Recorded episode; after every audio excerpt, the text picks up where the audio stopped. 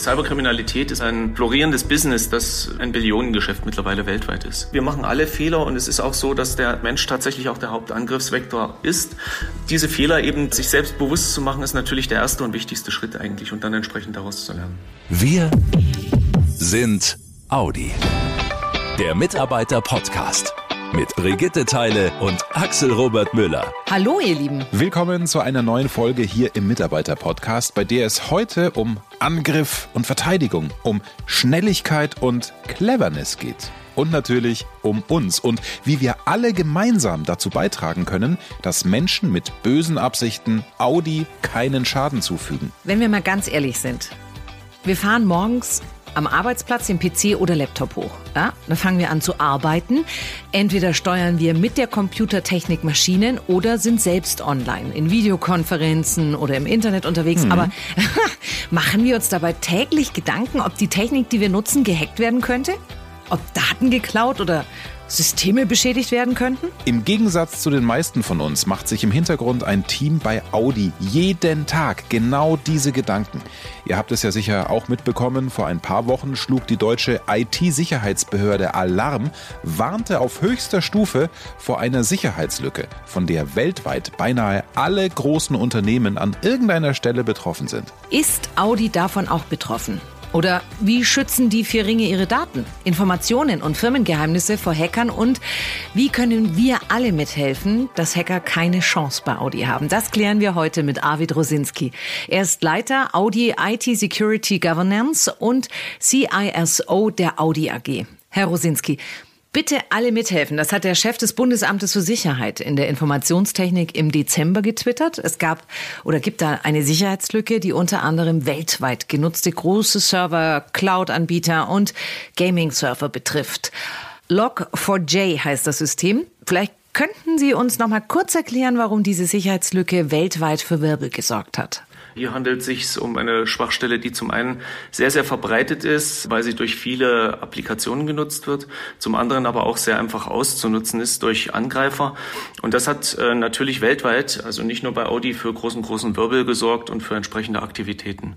Das schnellstmöglich eben so zu beseitigen, dass Angreifer das nicht ausnutzen können. Äh, haben denn bei Ihnen und Ihrem Team auch die Alarmglocken geläutet oder war das für die Vierringe gar kein Thema? Naja, die Alarmglocken haben weltweit überall geläutet. Das hat eigentlich alle Unternehmen, denke ich mal, gleichermaßen hart betroffen. Mhm. Und auch wir haben sehr schnell natürlich darauf reagiert. Im Prinzip, so wie das bekannt war, haben wir auch schon darauf reagiert und entsprechende Maßnahmen eingeleitet. Was macht man denn da so als allererstes? Naja, zuallererst mal bewertet man das Thema. Man schaut sich an, was ist denn überhaupt das Problem? Man guckt darauf, wie kann das ausgenutzt werden? Wird es denn schon ausgenutzt? Mhm. Gibt es Möglichkeiten zur Risikominimierung? Also beispielsweise gibt es schon einen Patch, der die Schwachstelle schließen kann und darauf basieren dann Nachfolgemaßnahmen entsprechend. Ich habe immer, verzeihen Sie mir das bitte, aber so ein Bild dieser Hollywood-Filme im Hintergrund, wo irgendwelche IT-Nerds, ich nenne das jetzt mal so, da sitzen und die Schwachstelle suchen und dann kommt, yeah, ich hab's sie und das ist wie so ein Krimi. Wie ist das in Realitas?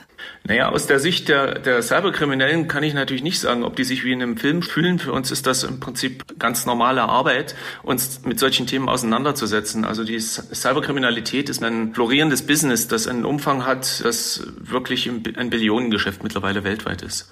Und da natürlich auch resultierend in eine hohe, hohe Motivation der Cyberkriminellen, Schwachstellen auszunutzen.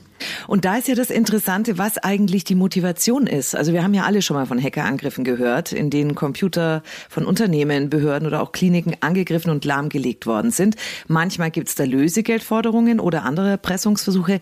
Was sind aus Ihrer Sicht so die häufigsten Motivationsgründe, weshalb Hacker überhaupt in ein Firmennetz oder System wollen? Worum geht's da? Also wenn wir uns jetzt auf das äh, Hauptsorgengebiet, sage ich mal, beschränken, dann wäre das die Cyberkriminalität und da ist die Motivation ziemlich klar. Also im Prinzip Prinzip geht es um Geld und möglichst ohne entdeckt zu werden und mit niedrigem Aufwand an das Geld heranzukommen. Und da ist Erpressung nur eine Variante, die dort eben gespielt wird. Lassen Sie uns ein Bild bemühen. Wir sagen jetzt mal, äh, die IT-Sicherheit ist wie eine Schutzmauer um eine Burg. Da lockert sich auch mal ein Stein oder es ist vielleicht auch mal ein Loch drinnen, das dann wiederum natürlich für den Hacker äh, ein willkommener Einstieg in das System ist. Wie viel rennen Sie mit Mörtel und sonstigem rum, um ständig irgendwelche Löcher auch wieder zu stopfen? Naja, das Bild ist ein bisschen überholt. Das kommt aus einer Zeit, wo das Internet noch nicht so alldurchdringend war. Im Prinzip, wenn Sie das Bild weiter bemühen wollen, müssten Sie heute eine Burg oder eine Mauer ums Universum bauen.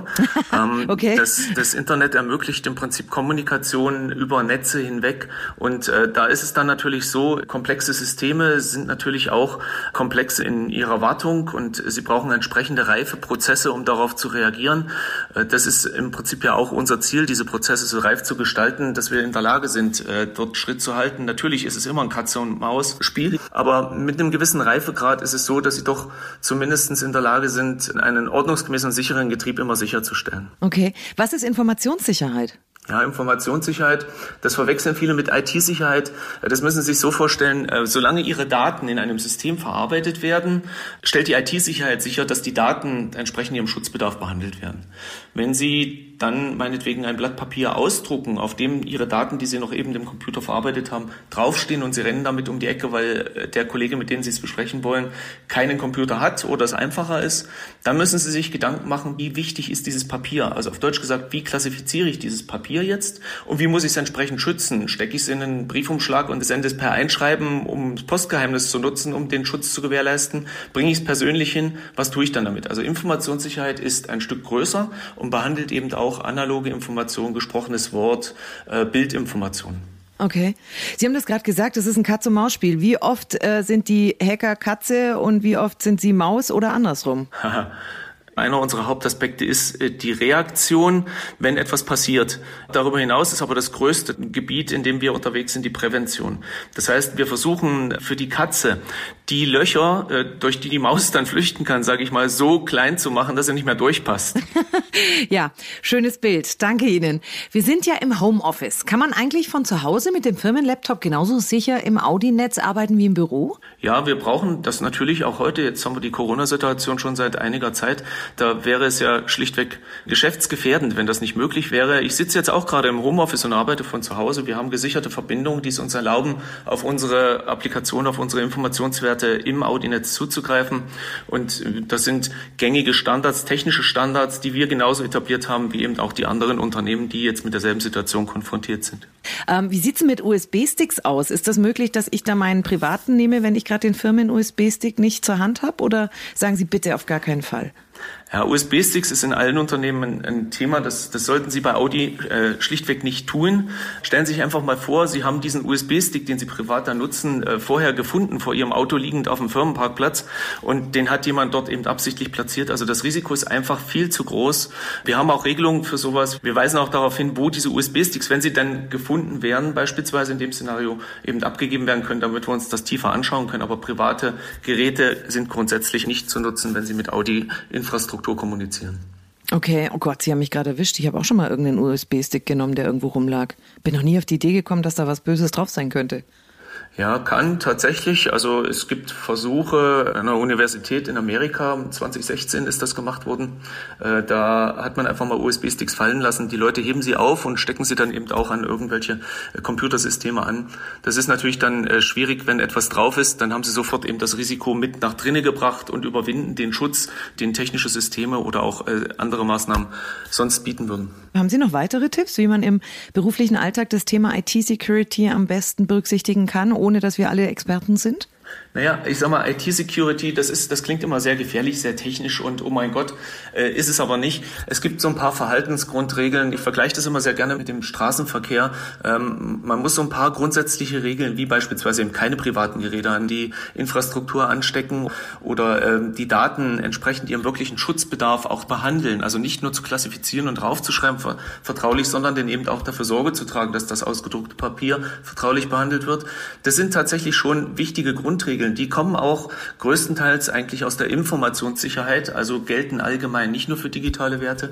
Und der Mitarbeiter, der sich an diese Regeln, das sind 10, 12 äh, Grundsätze, die man wirklich verinnerlichen sollte, hält, der wird auch durch diesen digitalen Straßenverkehr relativ sicher im Arbeitsalltag durchfinden.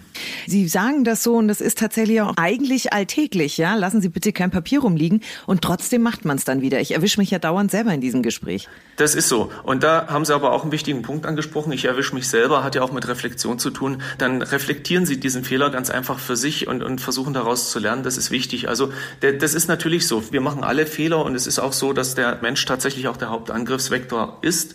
Diese Fehler eben äh, sich selbst bewusst zu machen, ist natürlich der erste und wichtigste Schritt eigentlich und dann entsprechend daraus zu lernen. Ich habe mal für ein großes Unternehmen gearbeitet. Die haben tatsächlich gezielt täuschend echt aussehende interne Mails verschickt, in denen dann stand, äh, es gibt Neuigkeiten vom Vorstand, Details erfahren Sie hier und einen Link angehängt und dann haben sie geguckt, Wer ist denn eigentlich von den Mitarbeitenden so naiv, auf diesen Link zu klicken und hat sich vorher nicht vernünftig angeguckt, was ist denn da oben eigentlich auch für eine Adresse und sowas drin? Haben Sie auch schon mal solche Tests gemacht bei sich? Ja, das haben wir auch schon gemacht. Das sind so Maßnahmen, die im Prinzip die Sensibilität weiter äh, stärken sollen, eben auf solche Phishing-Mails anders zu reagieren, also eben nicht diesen Link zu öffnen. Interessant in dem Zusammenhang ist es nicht mehr nur eben die E-Mail, die dort reinkommt und einen entsprechenden Klick ermöglicht, sondern Sie kriegen mittlerweile auch SMS, wo drin steht, dass Sie Ihr Paket mal eben so verfolgen sollen. Schön ist, wenn Sie keins kriegen, dann werden Sie vielleicht äh, aufmerksam, dass da was nicht stimmt.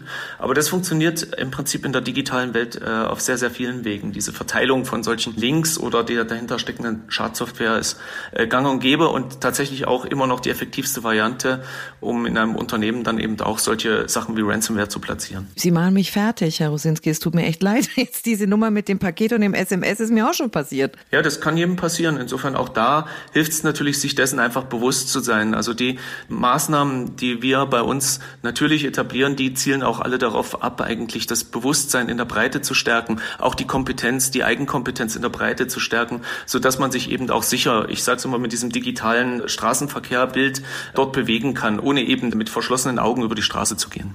Haben Sie noch einen Tipp für mich und alle anderen, die uns gerade zuhören?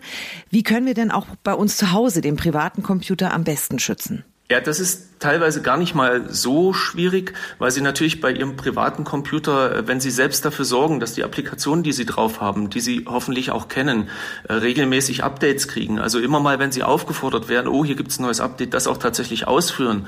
Nicht nur eben diese Standard Windows Updates oder was auch immer Sie für einen Rechner nutzen. Bei, beim Mac ist das natürlich genau das Gleiche. Dann, dann haben Sie schon ein recht gutes Sicherheitsniveau. Wenn Sie sich dann auch dessen bewusst sind, wie Sie Ihre Daten behandeln, also was Sie beispielsweise in sozialen Medien teilen, wie Sie es Handys teilen, dann ist das schon mal ein ganz guter Schritt. Am wichtigsten meiner Meinung nach ist, dass wir unsere Kinder da nicht alleine lassen, weil die natürlich diese Medien sehr, sehr gerne annehmen, sehr einfach nutzen und sich der Risiken oft gar nicht genügend bewusst sind. Also das sind alles so Sachen, die sie im privaten Umfeld natürlich sehr gut äh, selbst beeinflussen können. Das kann ich nur empfehlen. Also ich glaube, da hat Arvid Rosinski von der Audi IT Security nicht nur Brigitte das ein oder andere Mal erwischt, da haben einige von uns sicher gesagt oder auch gedacht beim Hören, ja, stimmt. Habe ich auch schon gemacht. Unfassbar, wirklich. Ich habe mich danach gefühlt, als hätte ich ein trojanisches Pferd im Schlepptau. Aber genau deswegen ist der Podcast und sind unsere Gespräche hier ja so wichtig, weil jeder von uns was mitnehmen kann. Und ich bin mir sicher, wer dieses Gespräch gehört hat, der wird nicht mehr gedankenlos einen privaten USB-Stick in den Firmencomputer stecken oder ein wichtiges ausgedrucktes Stück Papier irgendwo liegen lassen. Noch mehr Tipps, Hintergrundinfos und Hinweise, wie ihr alle im Joballtag helfen könnt, dass die Computernetze von Audi sicher bleiben, findet ihr auch im Audi MyNet ganz einfach unter dem Suchbegriff IT-Sicherheit und auch unter Informationssicherheit. Und ganz einfach, mit einem Klick könnt ihr auch in diesem Jahr weiterhin unseren Mitarbeiter-Podcast abonnieren, falls ihr es nicht eh schon gemacht habt. Und der bringt euch zweimal im Monat neue und interessante Infos von den vier Ringen auf euren Rechner oder euer Smartphone. Geht mit allen gängigen Podcast-Apps bei Spotify, Deezer und Apple Podcasts oder wo ihr sonst auch eure Podcasts herbekommt. In zwei Wochen sind wir wieder am Start. Dann geht es in unserer Einfach elektrisch Serie ums Elektroauto im Winter und was man dabei beachten sollte. Bis dahin, euch eine gute Zeit. Und passt gut auf euch auf. Macht's gut, ihr Lieben. Schnell informiert, an jedem Ort, zu jeder Zeit. Nehmt uns mit, egal wann, egal wie, egal wohin. Der Mitarbeiter-Podcast.